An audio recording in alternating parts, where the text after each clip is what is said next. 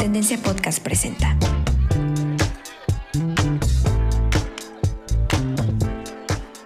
Bienvenidos a la segunda temporada de Tendencia Podcast. En esta ocasión nos adentramos a la edición de invierno donde platicamos sobre el menú de uno de los restaurantes más importantes de Los Cabos.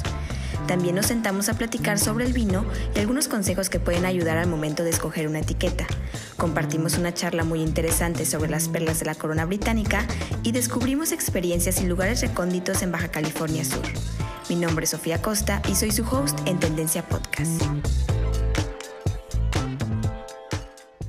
Bienvenidos a un episodio más de Tendencia Podcast. Me encuentro aquí vía Zoom con Jesús Ordóñez, quien es el director general del Fideicomiso de Turismo de Baja California Sur. En esta ocasión vamos a platicar sobre los cinco. No sé si se acuerdan que la temporada pasada tuvimos un segmento igual donde platicábamos de cinco lugares entrañables, cinco lugares recónditos o cinco experiencias que tienen que hacer sí o sí en el territorio de Baja California Sur. En esta ocasión, Jesús va a platicar con nosotros sobre estas cinco experiencias que tienen que vivir si ya se acerca la, temporada de vacaciones, si quieres irte con tu familia o con tu pareja o con tus amigos a recorrer el territorio. Estos cinco lugares son imperdibles. Así que démosle la bienvenida a Jesús. Gracias por el tiempo, Jesús. Hola, Sofía. Al contrario, muchas gracias, muchas gracias de tenerme, en tu podcast, en, el, llegar a toda la audiencia de Tendencia. Encantado de estar aquí, compartirles eh, todo lo que se puede hacer en nuestro territorio, como lo mencionas. Mucho de lo que vamos a estar hablando aquí lo van a poder encontrar en el mapa que publicaron al inicio de la revista, que es el que hemos con el que hemos trabajado en nuestra promoción turística y les, lo, les será muy fácil poder guiarse con ese mapa de todo lo que les estemos hablando. También es importante hacer mención que todo lo que vamos a decir ahorita eh, Jesús va a ser muy cuidadoso en mencionar que son lugares donde se están tomando todos los protocolos de medida porque pues eh, sabemos que estamos atravesando por un momento un poco difícil a nivel mundial, pero que estos destinos que, estamos, que vamos a mencionar, perdón, son lugares que van a estar tomando los protocolos necesarios y que también algo que queremos dejar muy en claro es que somos uno de los pocos destinos turísticos a nivel mundial que cuentan con varias certificaciones que son dignas de mencionar, ¿no Jesús? Es correcto, bien lo dijiste. Para nosotros en el turismo y en, y en el desarrollo social y económico en Baja California Sur siempre ha sido muy importante mantener la seguridad de nuestros colaboradores de, toda la fuerza de trabajo que tenemos en el estado, así como a los visitantes. Entonces, eh, Baja California Sur es el estado en todo el país con más número de certificaciones Punto Limpio. Punto Limpio es una certificación federal de la Secretaría de Turismo del país que en todos los en todo el estado solo se ha trabajado con esa certificación, precisamente buscando darle una homogeneidad y mantener un mismo estándar en las prácticas de bioseguridad que estamos ofertando tanto a nuestros colaboradores como a nuestros turistas. Entonces, el, el tener ya a más de 1.400 empresas, operadores, hoteles, restaurantes certificados bajo este protocolo, y auditado ya precisamente para poderles entregar ese certificado, se hace una auditoría y nos ha permitido también esto recibir el, reconocimiento como el primer destino en el Pacífico mexicano por parte del Consejo Mundial del Turismo, del World Travel and Tourism Council, eh, como un destino seguro, el Safe Travel Stamp. Lo recibimos en Baja California Sur, los destinos y también eh, ese mismo, esa misma ruta han seguido algunos operadores como los aeropuertos, algunos hoteles directamente y algunos operadores mismos. Entonces, eh, esto habla del nivel de compromiso precisamente para que la actividad turística continúe siendo el, el dínamo económico de nuestro estado y se haga de manera segura. Qué importante es esto que mencionas de, de sobre todo darles esa seguridad al turista de que al momento de viajar y sobre todo también no solamente al turista que viene externo, sino al local que quiere viajar, que se sienta seguro y que con toda la confianza pueda decir que ha estado en lugares donde siente esa seguridad para, para poder viajar, ¿no? Es correcto. Y si a eso le sumamos que por nuestra eh, condición natural somos un estado muy poco poblado, entonces eh, de por sí las actividades de las que vamos a estar hablando eh, no son de, una alta capacidad de carga, dado las, las, restricciones de aforo y también los protocolos que se han implementado, pues lo más seguro es que te encuentres a muy poca gente haciendo estas actividades y el distanciamiento social de alguna manera, sobre todo en el centro norte del estado, se ha dado de forma natural. Eh, las poblaciones están muy densamente concentradas en muy pocos puntos y el resto son prácticamente áreas, la gran mayoría áreas naturales y protegidas, pero aún así con muy poca densidad de población. Y estas actividades también es eh, bueno decir que, son actividades al aire libre, que son actividades donde no estás, como tú bien lo mencionas, en aforos eh, controlados, porque de cierta forma este, son lugares y espacios que están en la naturaleza y que no solamente te permiten conectar con la naturaleza, que es, una, es uno de los enfoques que estamos llevando más y más. Eh, intrínsecos en nosotros, sino que también nos da esta flexibilidad de poder vivir la experiencia sin temor a, contagiarnos porque hay 30 personas al lado de nosotros. Es correcto, lo acabas de decir. Estas experiencias todas son en espacios abiertos, en áreas de, de perfecto estado de conservación y te permite ese contacto tanto con la naturaleza como contigo mismo. Te permite estar... Eh, salirte de tu, de tu zona de protección, que ahorita pues son nuestras casas, donde nos hemos concentrado ya por muchos meses, y hacerlo de forma segura. Entonces, sí, realmente sentimos que estamos, eh, podemos ofrecer a nuestros coterráneos, a la gente que decidió vivir ya en Baja California Sur, experiencias increíbles en familia, en pareja, solos inclusive, que, les van a nutrir, eh, les van a ayudar a recuperar el ánimo, les van a ayudar a reconectarse, como bien dices tú, con la naturaleza y con ellos mismos. ¿Cuál sería la primera experiencia que nos quieres compartir, Jesús? ¿Qué te parece si empezamos eh, en camino hacia el norte de Los Cabos y La Paz con Bahía Magdalena? En Bahía Magdalena lo que podemos ofrecerles ahorita, uno de los imperdibles, que es el, el tema de los que vamos a hablar hoy, uno de los imperdibles sería el avistamiento, la experiencia con la ballena gris.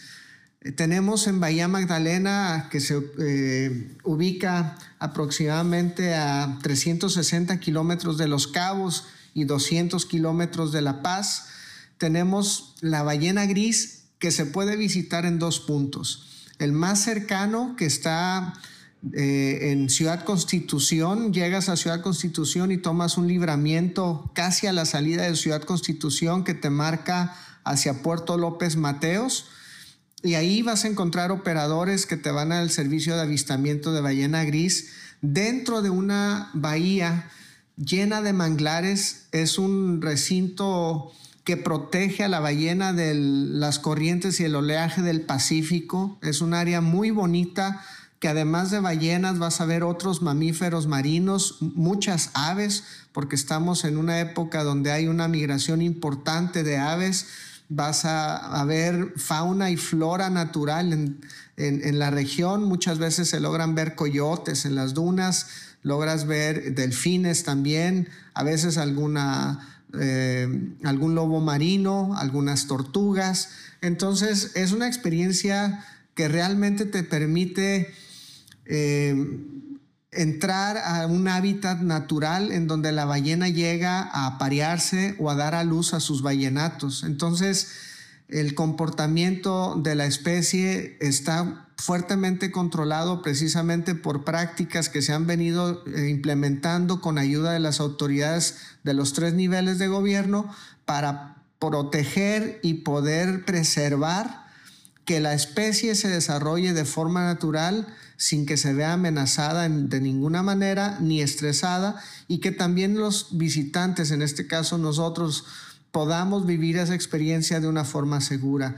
Es muy importante pues recomendarles que si bien la ballena gris es la más amigable de las ballenas que nos visitan a Baja California Sur y muchas veces se acercan a la embarcación, son curiosas, te acercan a su ballenato, una, una ballena madre que tiene por costumbre hacer eh, contacto con el humano, se lo va a transmitir a su vallenato y seguramente el vallenato va a mantener el comportamiento.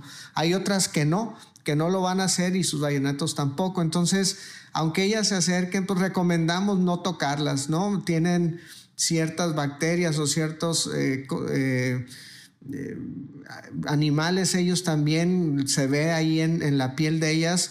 Que pues, no, no, no necesariamente pueden ser buenos para nosotros e igual nosotros podemos tener bacterias o bichos que no necesariamente son para, buenos para ellas, pero pues obviamente se llega a entender que es una sensación increíble de, de, un acercamiento con una especie en su estado natural.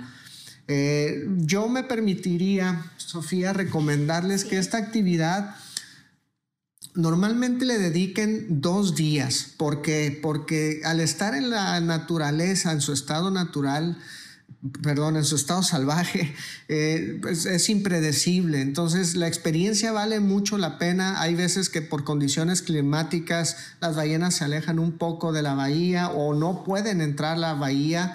Eh, por eso vale la pena hacerlo en dos días. Pueden hacer salidas con los turoperadores locales que de un par de horas en la mañana y regresar en la tarde y eso realmente incrementa mucho la, posibilidad de tener una experiencia inolvidable.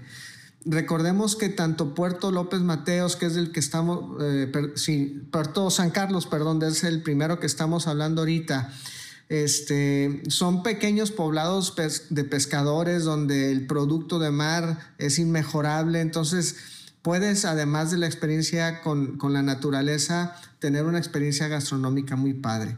Y después de Puerto López Mateos, si avanzamos por Ciudad Constitución hacia, hacia el norte, justo antes de la salida hacia Loreto en Ciudad Insurgentes, adelantito vamos a encontrar el, el, libramiento que nos lleva a Puerto López Mateos. También Puerto López Mateos está dentro de Bahía Magdalena y es otro de los sitios donde se puede hacer este tipo de avistamiento.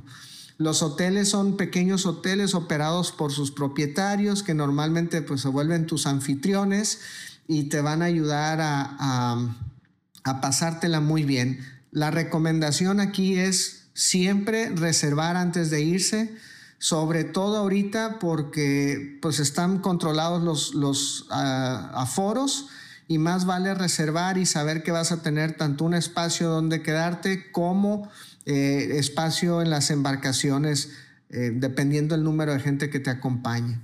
Entonces sí les recomendamos que eh, operen y trabajen con operadores, perdón, que contraten y, con operadores establecidos para que pues mantengamos el tema de conservación y el tema de buenas prácticas. Creo que aquí en esta conversación, en esta primera conversación sobre el avistamiento de la ballena gris, es muy valioso rescatar que como tú decías anteriormente, no hay que influir con el ecosistema, tratar de, cuando hacemos este tipo de expediciones, ser los más amigables posibles y no, como dices tú, no tocar, no tirar basura, no arrancar, dejar tal cual como lo, fuimos a disfrutar para que también estas estos animales eh, y las personas que viven también en los poblados no se sientan agredidas por nosotros que venimos de cierta forma externos a su ecosistema. Es, la gente es muy amigable, son súper buenos anfitriones, pero como dices tú, hay que contribuir a, a mejorar y no a empeorar las cosas.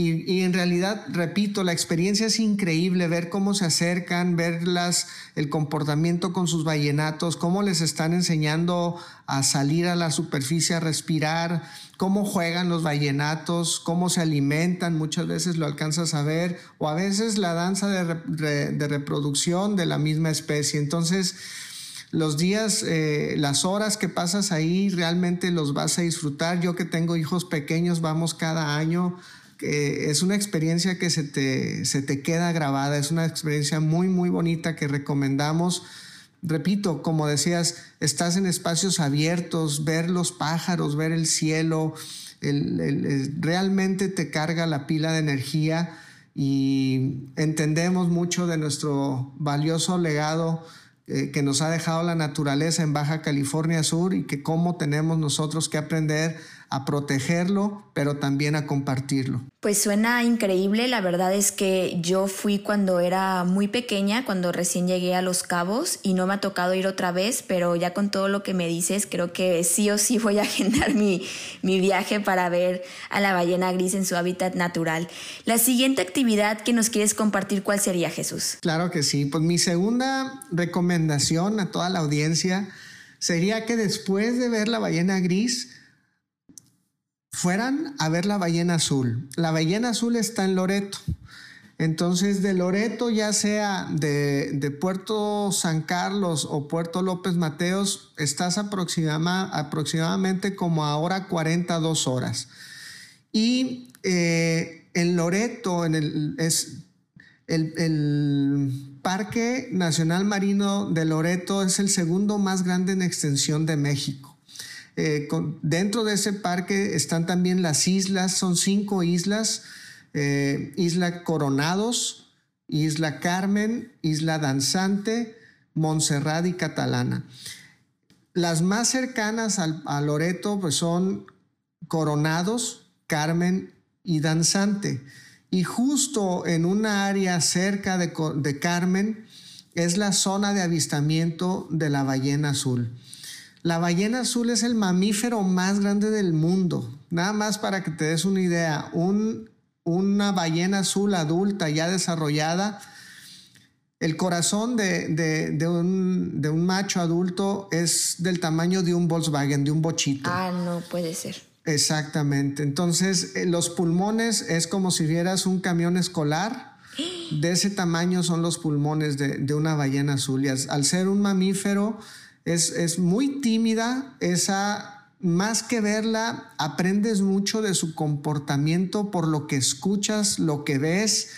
Eh, parece que no, pero desde afuera de la lancha alcanzas a escuchar ciertas eh, respiraciones o, comportamientos que hacen y te empiezan a dar idea de dónde está la ballena y por dónde la puedes buscar porque lo que vas a ver mucho es el lomo de la ballena, la respiración y cuando se van a, sumergir para alimentarse, ves la cola. Una cola de un macho adulto es del tamaño de una avioneta de punta a punta de sus alas. O sea, realmente es un animal majestuoso, es una especie increíble. Al ser, te digo, muy tímida, eh, las prácticas que tienen los capitanes de esa región que han tomado capacitación y tienen controlado el número de permisos que se otorgan y a quienes se le otorgan precisamente para poder preservar la especie, no estresarla. Eh, es increíble y ellos te enseñan muchísimo. Igual que en, en, Bahía Magdalena, los capitanes van a compartir contigo mucha información de sus experiencias, de estarlas viendo años con año. Muchos de ellos las identifican, les tienen nombre, conocen a sus vallenatos. Eh, es realmente una relación entre el local, el capitán, que pues hace su vida de sacar a, turistas a, convivir con estos grandes animales, realmente se convierte en una relación más allá de pues de, una transacción comercial. Los mismos capitanes la protegen y te comparten muchísima información. Y en Isla Carmen, al ser también una UMA, esa isla es de propiedad privada, hay, berren, hay borregos cimarrón. Entonces, a veces te toca ver desde la embarcación en la, en la isla. Eh, a los borregos que están ahí, que, que también la UMA es un área de manejo ambiental y también es, esa UMA está autorizada para zona de caza, entonces tiene, está muy controlado cómo, eh, qué animal se puede llegar a cazar, pero lo padre es verlos en su estado natural. Entonces, eh, en esa zona de Loreto hay veces que también te toca ver otras variedades, otras especies de ballena, a veces la jorobada, que es la que tienen ahí en los cabos, o muy comúnmente la ballena de aleta. La ballena de aleta es muy parecida a la ballena gris, nada más que tiene una pequeña aletita al final de la espalda. Eh, y es, es, más tímida que la ballena gris, pero al final de cuentas también comparten el hábitat con la ballena azul. Entonces, Loreto, casi te puedo garantizar que tiro por viaje que yo he salido a las islas, vemos los delfines Vemos los bobos de patas azules que se pensaban que solo había o habitaban en la zona del Ecuador, en las Galápagos, pues también en Baja California Sur los tenemos, tanto en las islas Espíritu Santo como en las islas de Loreto. Eh, es una de las aves que permanece aquí todo el año y realmente los marinos mamíferos del, del Golfo de California, la abundancia de vida en esa región es increíble. Así que Igual, así como la ballena gris, les recomendaría considerar un par de salidas en Loreto. Pero me voy a regresar un poquito. En las tardes, por ejemplo, si ya no quieres salir a ver ballena gris o ballena azul, puedes complementar con otras actividades. Puedes complementarlas con visitas a las misiones. En Loreto está la primer misión de las Californias, la misión de Nuestra Señora de Loreto eh, que es una misión que todavía está operando y tiene un horario en el cual puedes entrar y ver la misión. Puedes subir a San Javier, que estás aproximadamente a una hora de Loreto. También la misión tiene ciertos horarios en los que está abierta, pero también puedes visitar en San Javier las, las huertas que fueron construidas en la época misional, que las acequias, que son estos pequeños canaletas de agua que, que, que conducen el agua por todas las huertas, fueron construidas por los misioneros, todavía operan y funcionan. También puedes ver unos olivos que fueron sembrados por los misioneros que todavía están en pie, que son una belleza, son árboles enormes que te imponen. Eh, puedes comerte unas empanadas de frijol dulce, puedes comerte unos burritos, hay dátiles también en la zona, entonces realmente puedes ir complementando con actividades adicionales en las tardes eh, o simplemente quedarte a descansar. Pero también en Bahía Magdalena puedes hacer paseos, algo de senderismo, puedes cruzar a la otra parte, a lo que es la isla Magdalena, que es lo que protege del Pacífico eh, y forma la bahía. Puedes hacer senderismo ahí, puedes ir a, a caminar o a visitar playas preciosas en esa zona. Ahorita está poco fría el agua, pero el paisajismo, los atardeceres, vas a ver cerca de, Puerto San Carlos, saliendo de Puerto San Carlos hay una barra de arena que le llaman la isla de pájaros, precisamente porque es un gran hábitat de, aves, tanto lo, endémicas o locales como migratorias. Y es increíble ver cientos de aves volar cuando pasas tú cerca en la, en la lancha hay dunas en esa zona también. Entonces, eh, puedes realmente tener experiencias que los mismos capitanes, lancheros o el, el turoperador con el que trae, eh, contrates te van a dar sugerencias. Así que muchas otras cosas que se pueden complementar en ambos sitios. Eso es lo mágico del territorio de Baja California Sur, que no solamente por mar vas a ver belleza, sino que también por tierra encuentras estos estos lugares como son las misiones y, los paisajes, los atardeceres, o sea, son infinitas las posibilidades que puedes hacer una vez que ya estás eh, explorando el territorio. Y súper importante lo que decías de acerca de los proveedores y de los guías, estas personas que, que, en su día a día dan y ofrecen el servicio, pero no solamente lo hacen por porque de esa forma es su fuente económica, sino porque también aman lo que están haciendo y la pasión se puede ver en sus salidas a, por ejemplo, a, a, visitar las ballenas. Así es, así es, es, es, realmente ellos son tus mejores guías, ellos van a ser quienes te van a compartir mucho de su conocimiento y es lo que lo vuelve también muy memorable. Y la parte gastronómica es importante realmente vas a, tener eh, oportunidad de conocer productos que se dan en la región. Loreto obviamente es famoso por las por, perdón, por las eh, por las almejas tatemadas, las almejas chocolatas, por las almejas gratinadas, el dip o las, eh, el, el escabeche. Se preparan de muchas maneras.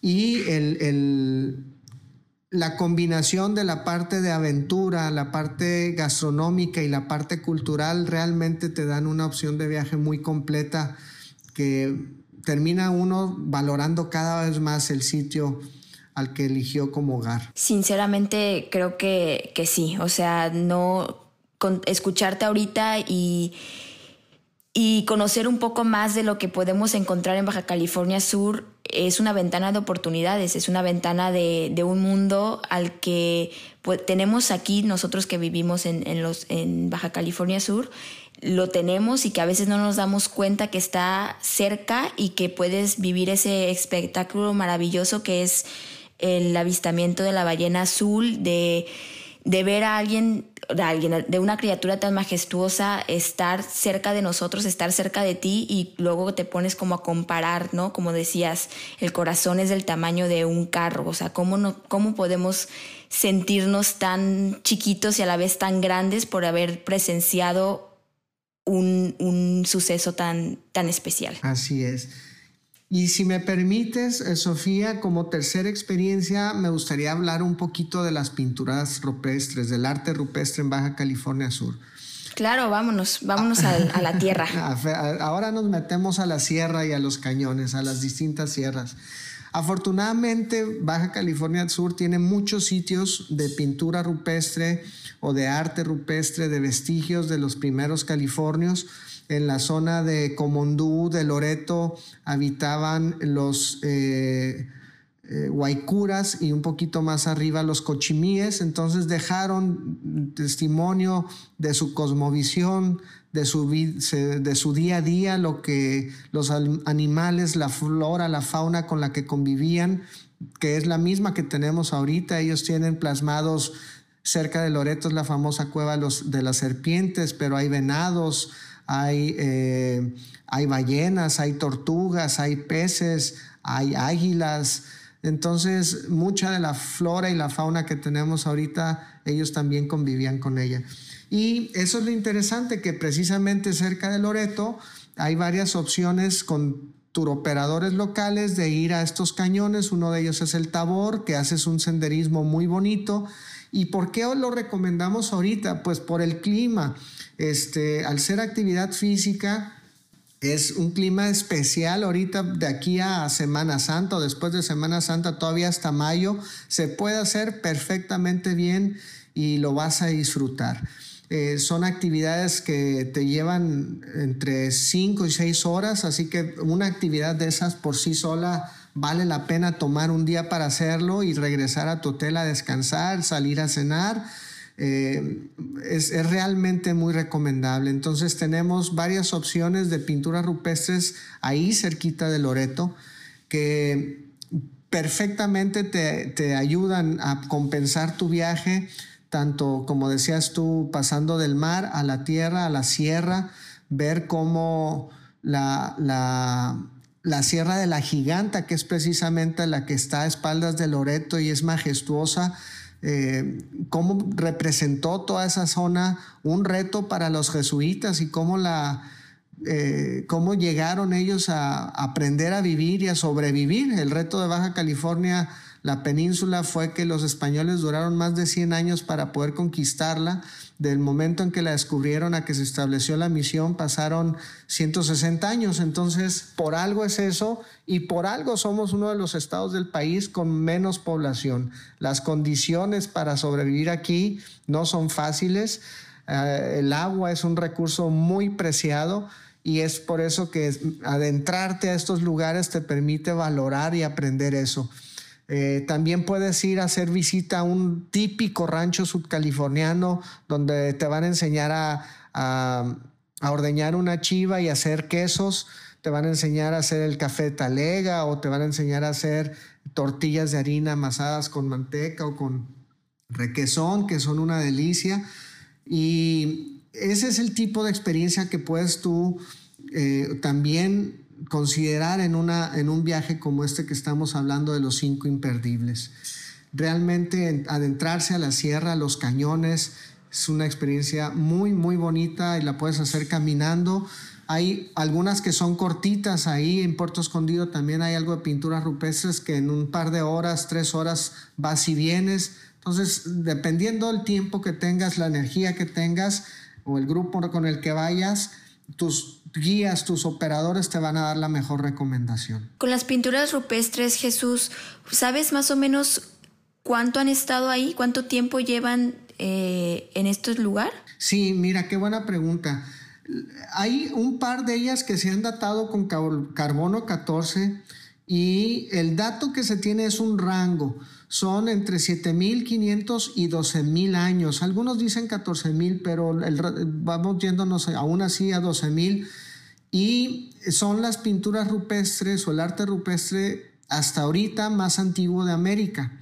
Es por eso que en el museo, eh, en el museo, ay, ¿cómo se llama? Eh, está en la Ciudad de México. Eh, ahí se me fue el nombre. Hay representación. Mándame. ¿El Sumaya? No, no, no, en el Museo Natural. Ah. ay, Museo de Historia Natural de la ah, Ciudad de México. Este, ahí, ahí tienen representaciones de las pinturas rupestres de la Sierra de San Francisco es donde está el calendario azteca y toda la, pues, la cabeza olmeca, todo eso es... Ay, se me fue el nombre, pero eh, son las pinturas, además de las más antiguas, un dato muy importante, Sofía, sobre estas pinturas es que eh, están todavía en muy buen estado de conservación, a pesar que están a la intemperie. Entonces, el, llegar y acostarte en el, piso de tierra de una cueva donde hay un gran mural de, que dejaron en que fueron plasmando en distintas épocas los primeros californios, híjole, te pasas horas viéndolo, pensando, dejas correr tu imaginación y es una experiencia muy bonita. Obviamente son sitios de eh, que, tienes que caminar, hacer senderismo para llegar a ellos, pero precisamente por eso se han podido conservar. y aparte es toda una aventura, ¿no, Jesús? O sea, lo se transforma en una aventura, ya sea con amigos o con la persona que vayas. Ese senderismo es como previo a llegar y luego cuando llegas es otra parte de tu aventura y luego cuando te sientas y hasta meditas y te empiezas a imaginar las personas que estuvieron hace 12 mil años ahí. O sea, yo creo que forma parte de, de todo el magnetismo que tiene ir a, ver las pinturas rupestres. Es correcto. Yo, lo, yo muchas veces me refiero a esto como un misticismo. Tiene una parte mística la península la historia. Simplemente eh, los, los, primeros habitantes, los primeros californios, las ballenas que tienen llegando miles de años también aquí, aún así la, gran riqueza eh, de vida en el mar que sigue habiendo. Y, es un lugar difícil en el que todavía no hay una gran cantidad de población tiene un misticismo muy interesante. Entonces, sí, definitivamente a mí sí me, me llega ese tipo de fibras cuando estoy en estas áreas y cuando escuchas a los locales y a los guías explicarte y compartir su conocimiento y su experiencia, eh, lo agradeces mucho. Regresas con, cansado, pero con una gran sonrisa y un gran, una gran experiencia de vida a tu hotel y después a tu casa. Sí, completamente mágico. ¿Cuál sería nuestro cuarto lugar imperdible? El cuarto lugar, ¿qué te parece si hablamos un poquito de eh, Santa Rosalía?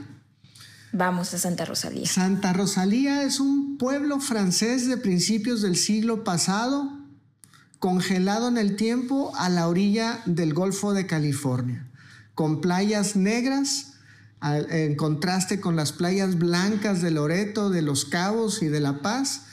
Y este color de la playa se da precisamente por la principal actividad eh, y lo que detonó la existencia del pueblo, que es la minería de cobre.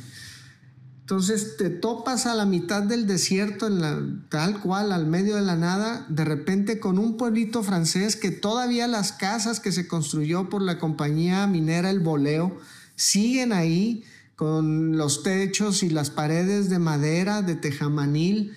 lo que eran las oficinas principales de la empresa ahora es un museo. se dividen ellos la mesa Francia, que era donde vivían los trabajadores franceses europeos que trajo la mina, y la mesa México, donde vivían pues la mano de obra.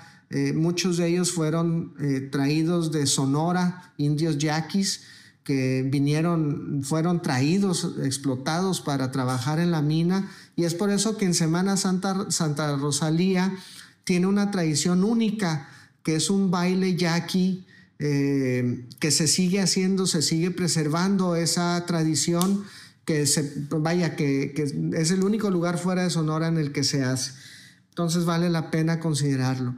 Pero algo también muy interesante de Santa Rosalía en la Mesa Francia es que todavía ves la callecita principal donde al final encuentras el, hotel francés, un hotel de madera que rechinan sus pisos, muy bien conservado, eh, famoso, pintoresco. Eh, la Mesa Francia en sí tiene mucha eh, de la arquitectura todavía en muy buen estado de conservación. Y ves también lo que era la fundición, ves lo que era el tiro, ves lo que toda la parte industrial que dejó esta explotación. Sigue trabajando la mina, pero pues ya la parte de la mina y la parte industrial no la ves. Y abajo, en la parte donde colindan la Mesa Francia o la parte de los franceses con la Mesa México, está lo que es la iglesia de Santa Bárbara. Esta no es una misión, puesto que se fue, traída, como les decía, a finales de, de los 1800 principios de los 1900. Eh, pero lo interesante de esta iglesia es que fue diseñada y construida por Gustave Eiffel, el mismo de la famosa Torre Eiffel en, Francia, en París. Entonces sigue operando como iglesia, puedes entrar y verla. Al verla inmediatamente vas a ver cómo está hecha con puro eh, metal y, todavía está en operación. Entonces es una visita obligada estando en Santa Rosalía, ir a la, iglesia y a un par de metros de ahí, a, poquitos metros caminando, llegas a la famosa panadería del Boleo.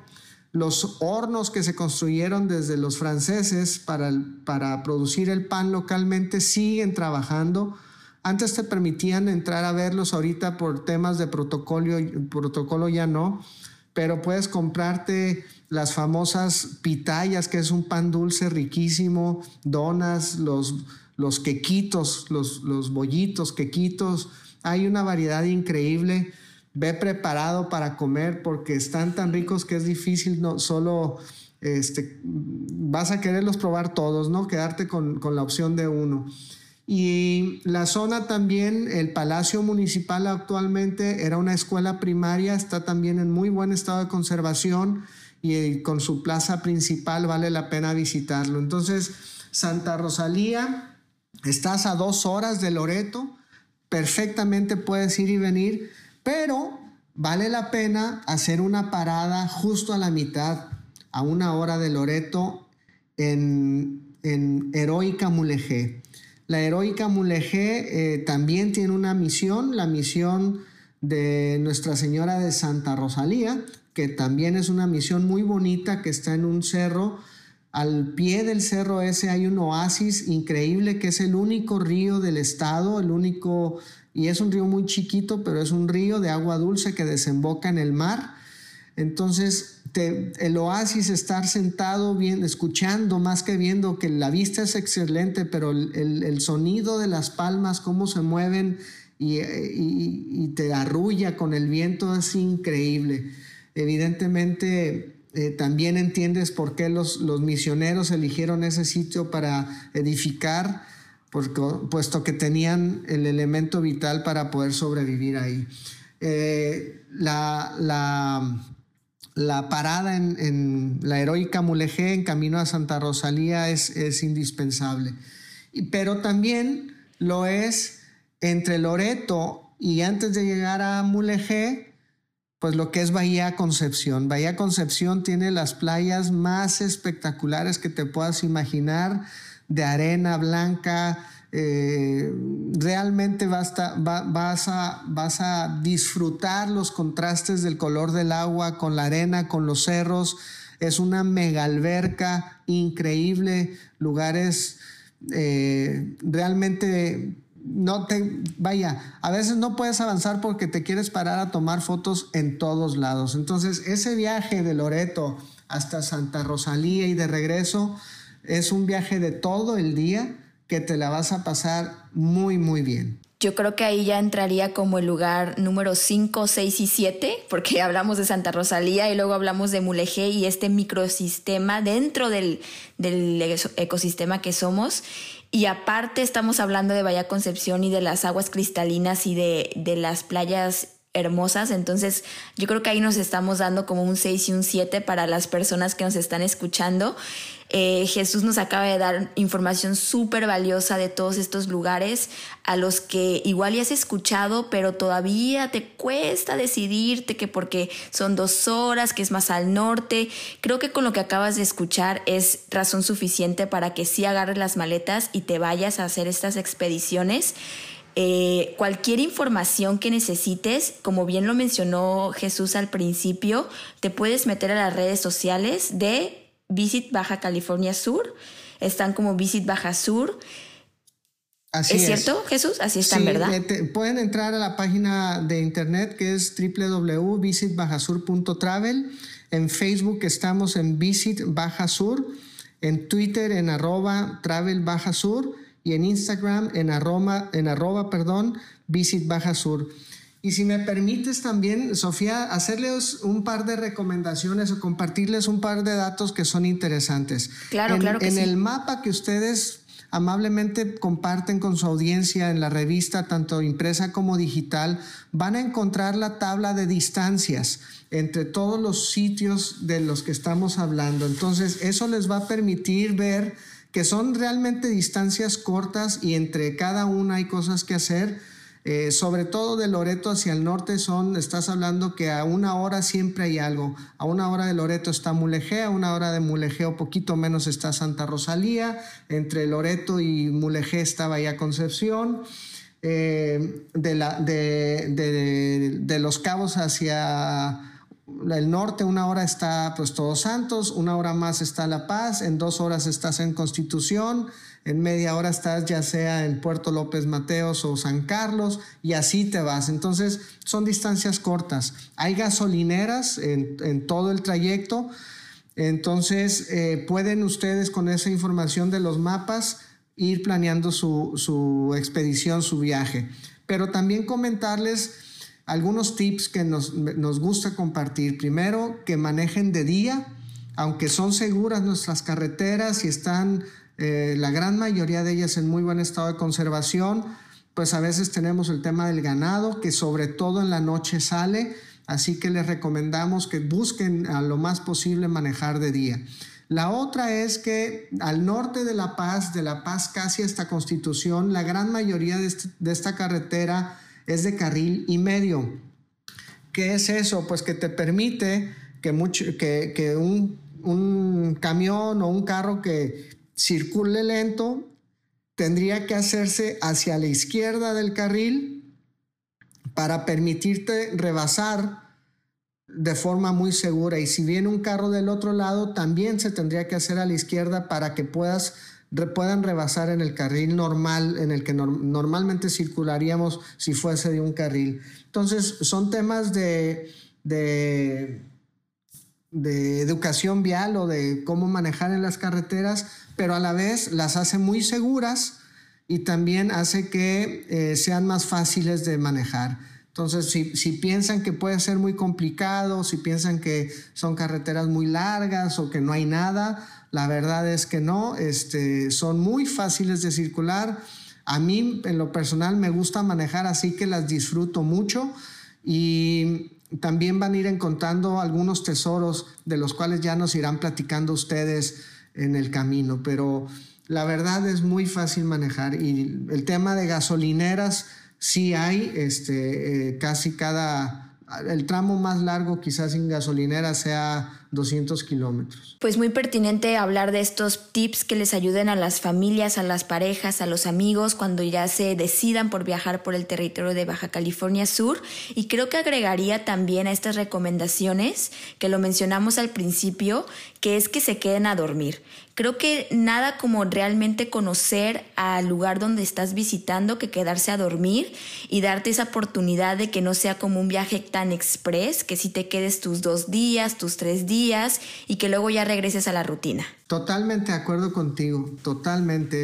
es, esa parte de quedarte a dormir en estos sitios, en, lugares bien cuidados, eh, eh, vaya, no es lujoso, pero son lugares donde te la vas a pasar muy bien y te van a atender muy bien. Y ya entras como en este mood de, aventura, de, que estás saliendo de tu, de tu zona de confort y entrando como a ese, a ese lugar de diversión, a ese lugar de, en donde tus sentidos están al mil por hora. Así es. A mí me sucede que muchas veces después de regresar de las bahías, de, los, de las expediciones, de la sierra, valoras el lugar en el que te terminas quedando porque realmente se convierte en un lujo poder estar ahí y vivir eso, ¿no?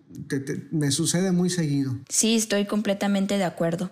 Pues bueno, muchísimas gracias Jesús por, por haber aceptado la invitación, por platicarnos de todas estas experiencias y estos lugares a los que no nos podemos, que no nos podemos perder. Eh, recordarles que este mapa que habíamos comentado eh, hace poquito está en tendencia en nuestra edición de invierno, pero también va a salir en la edición de primavera para que en la revista digital lo busquen y puedan tener ahí otro, otra herramienta más para sentirse más seguros al momento de viajar. Muchísimas gracias por tu tiempo.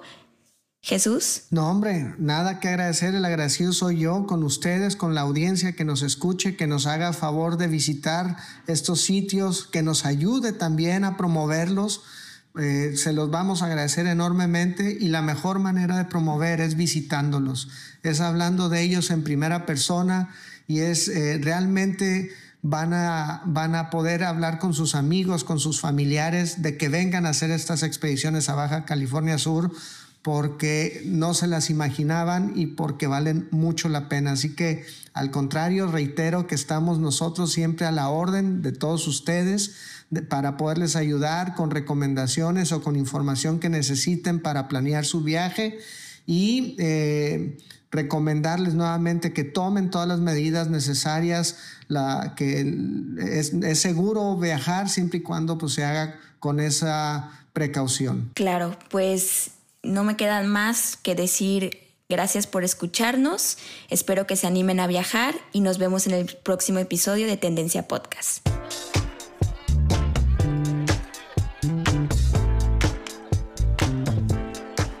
Tendencia Podcast es producido por Tendencia, medio de comunicación con más de 10 años de experiencia en Baja California Sur. Agradecimientos especiales a todos los que se encuentran en Behind the Scenes y lo hacen posible. Los queremos. También no te olvides de seguir a Tendencia Travel, tanto en Facebook como Insta y Twitter. Mi nombre es Sofía Costa y soy su host en Tendencia Podcast. Hasta la próxima.